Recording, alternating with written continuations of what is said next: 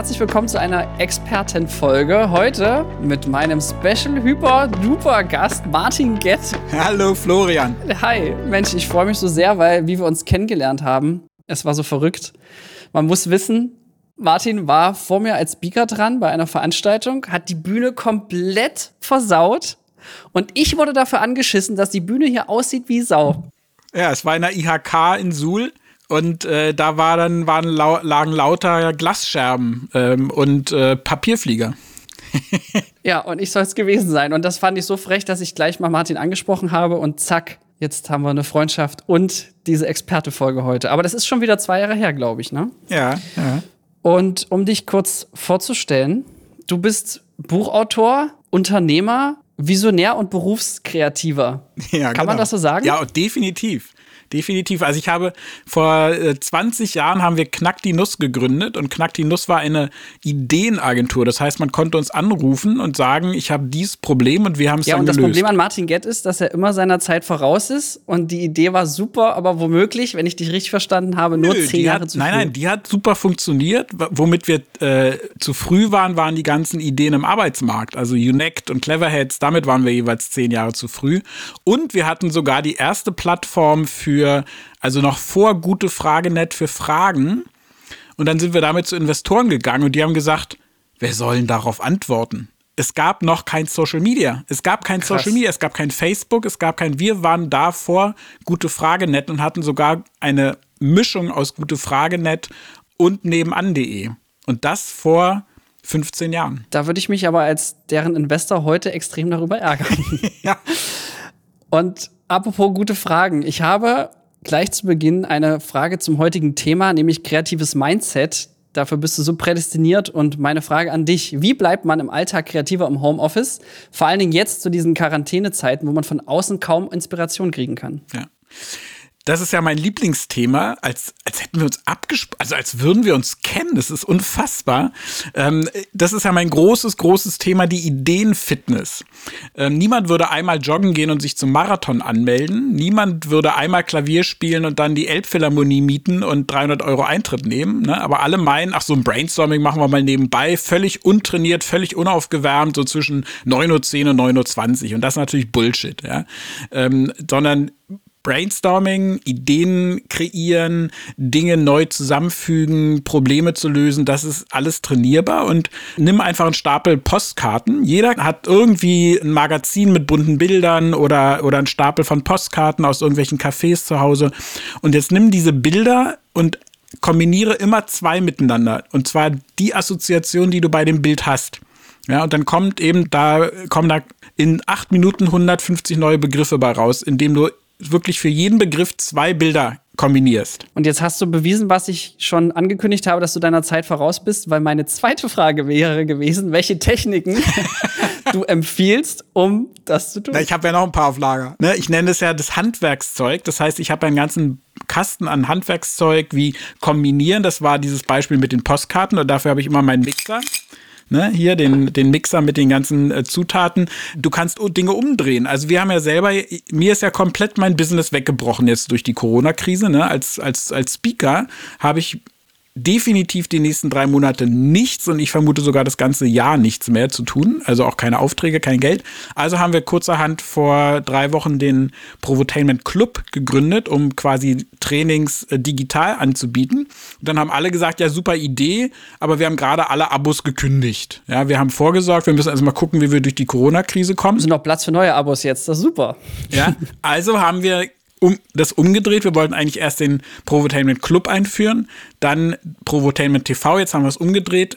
Und umdrehen ist auch eins der Handwerkszeuge. Ja, das heißt, wir haben jetzt Provotainment TV zuerst umgesetzt. Oder nimm ein bestehendes Element und definiere die sechs Elemente, streiche drei Elemente und steige drei Elemente. Also der Klassiker für alle bildlich vor Augen, weil alle kennen irgendwie den Zirkus. Nimm den Zirkus, streiche die Holzbänke und steigere das, die Atmosphäre zum Theater. Streiche alle Tiere, äh, steigere die Anzahl und Qualität der Clowns und Artisten und zack haben wir den Cirque du Soleil.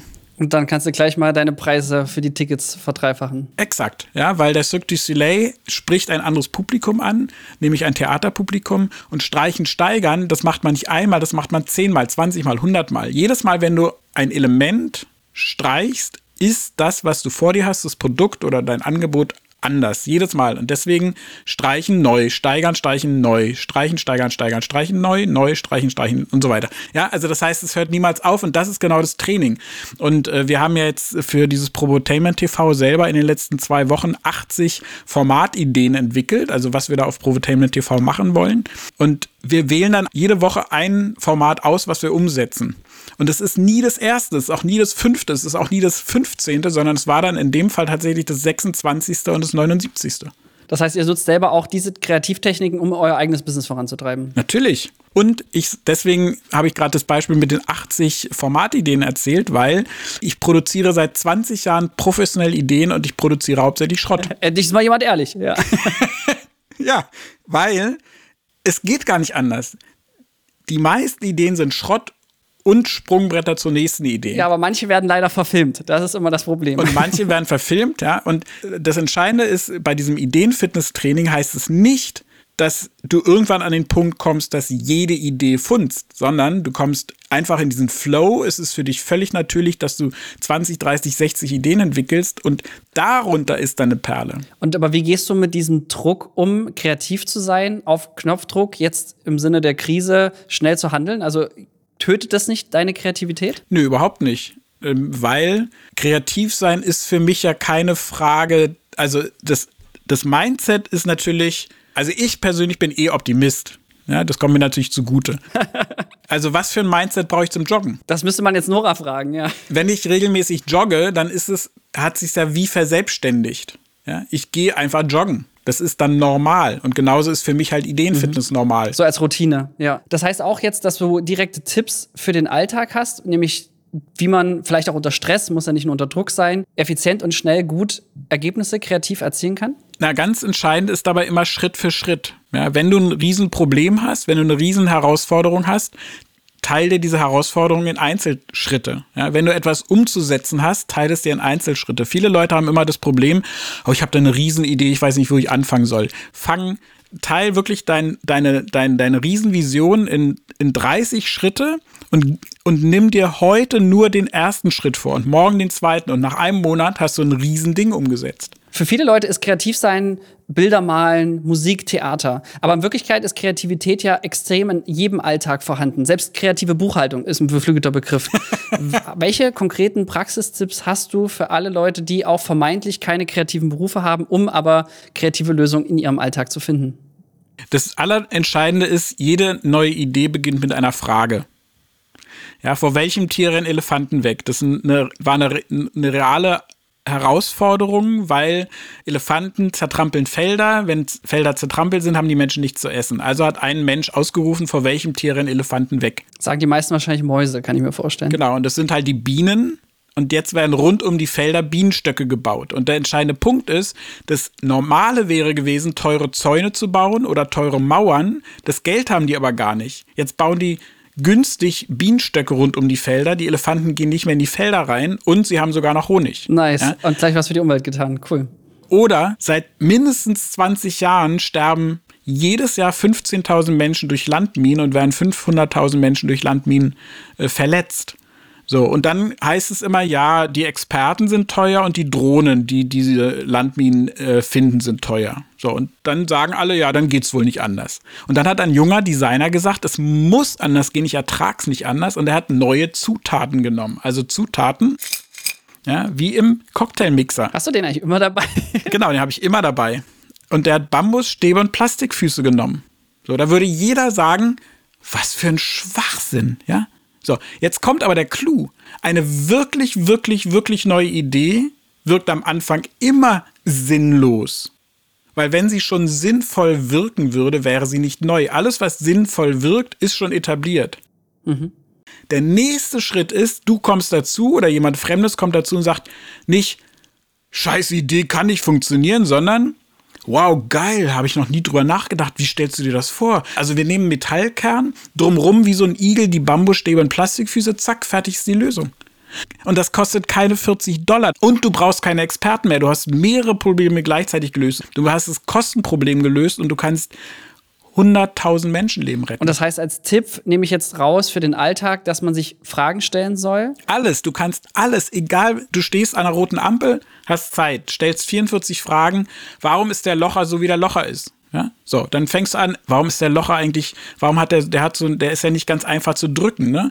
Was könnte man noch mit einem Locher machen? Ach, man könnte ja eigentlich Krafttraining mit dem Locher machen, so. Mhm. Und das mache ich dann mit meinen eigenen Produkten oder eigenen Themen, oder? Genau, mit deinen eigenen Produkten. Du kannst aber auch zum Schlagloch in der Straße machen. Ja, wie kann man Schlaglöcher kreativ füllen? Ja, kann man da vielleicht die, die Papierfetzen vom Locher reinkippen? ja, so. Also auch da haben wir wieder eine neue Kombination. Und das heißt, eine neue Idee es geht immer aus von einer Frage, die du noch nie gestellt hast. Dann kombinierst du etwas, wie du es noch nie kombiniert hast. Zack, hast du eine neue Idee. Mhm. Ja? Hast du, apropos neue Ideen, noch weitere davon, was man im Alltag in seinem Beruf einbetten kann an Techniken, Tipps, um kreativer zu sein? Das Handwerkszeug ist im Wesentlichen halt Dinge umzudrehen, neu zu kombinieren, Regeln brechen, ganz entscheidend, ne, weil die Regel, die aktuell festzustehen scheint, ist ja nur das aktuelle System. In dem Moment, wo du eine Regel brichst, heißt es, du machst dich auf zu einem neuen System, ja, zu einer neuen Idee.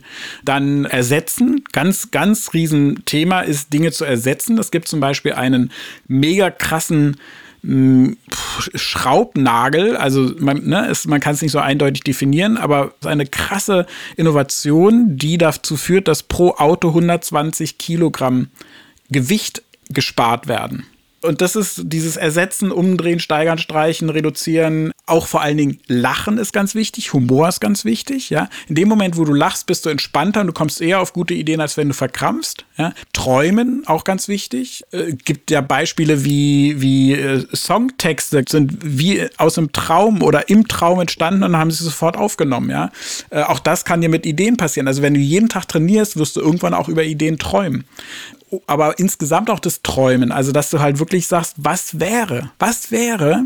Ja, dieses Was wäre kann halt eine unheimliche Kraft freisetzen. Und das kannst du alles an deinem Schreibtisch machen. Das kannst du aber auch in, auf der Parkbank machen. Das kannst du halt wirklich überall machen. Beim Fahrradfahren.